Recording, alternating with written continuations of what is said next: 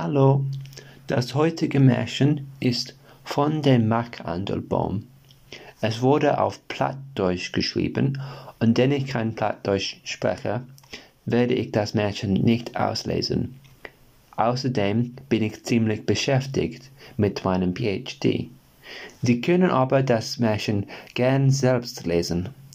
Content Warning, es ist sehr grausig. Bis morgen und danke für das Zuhören.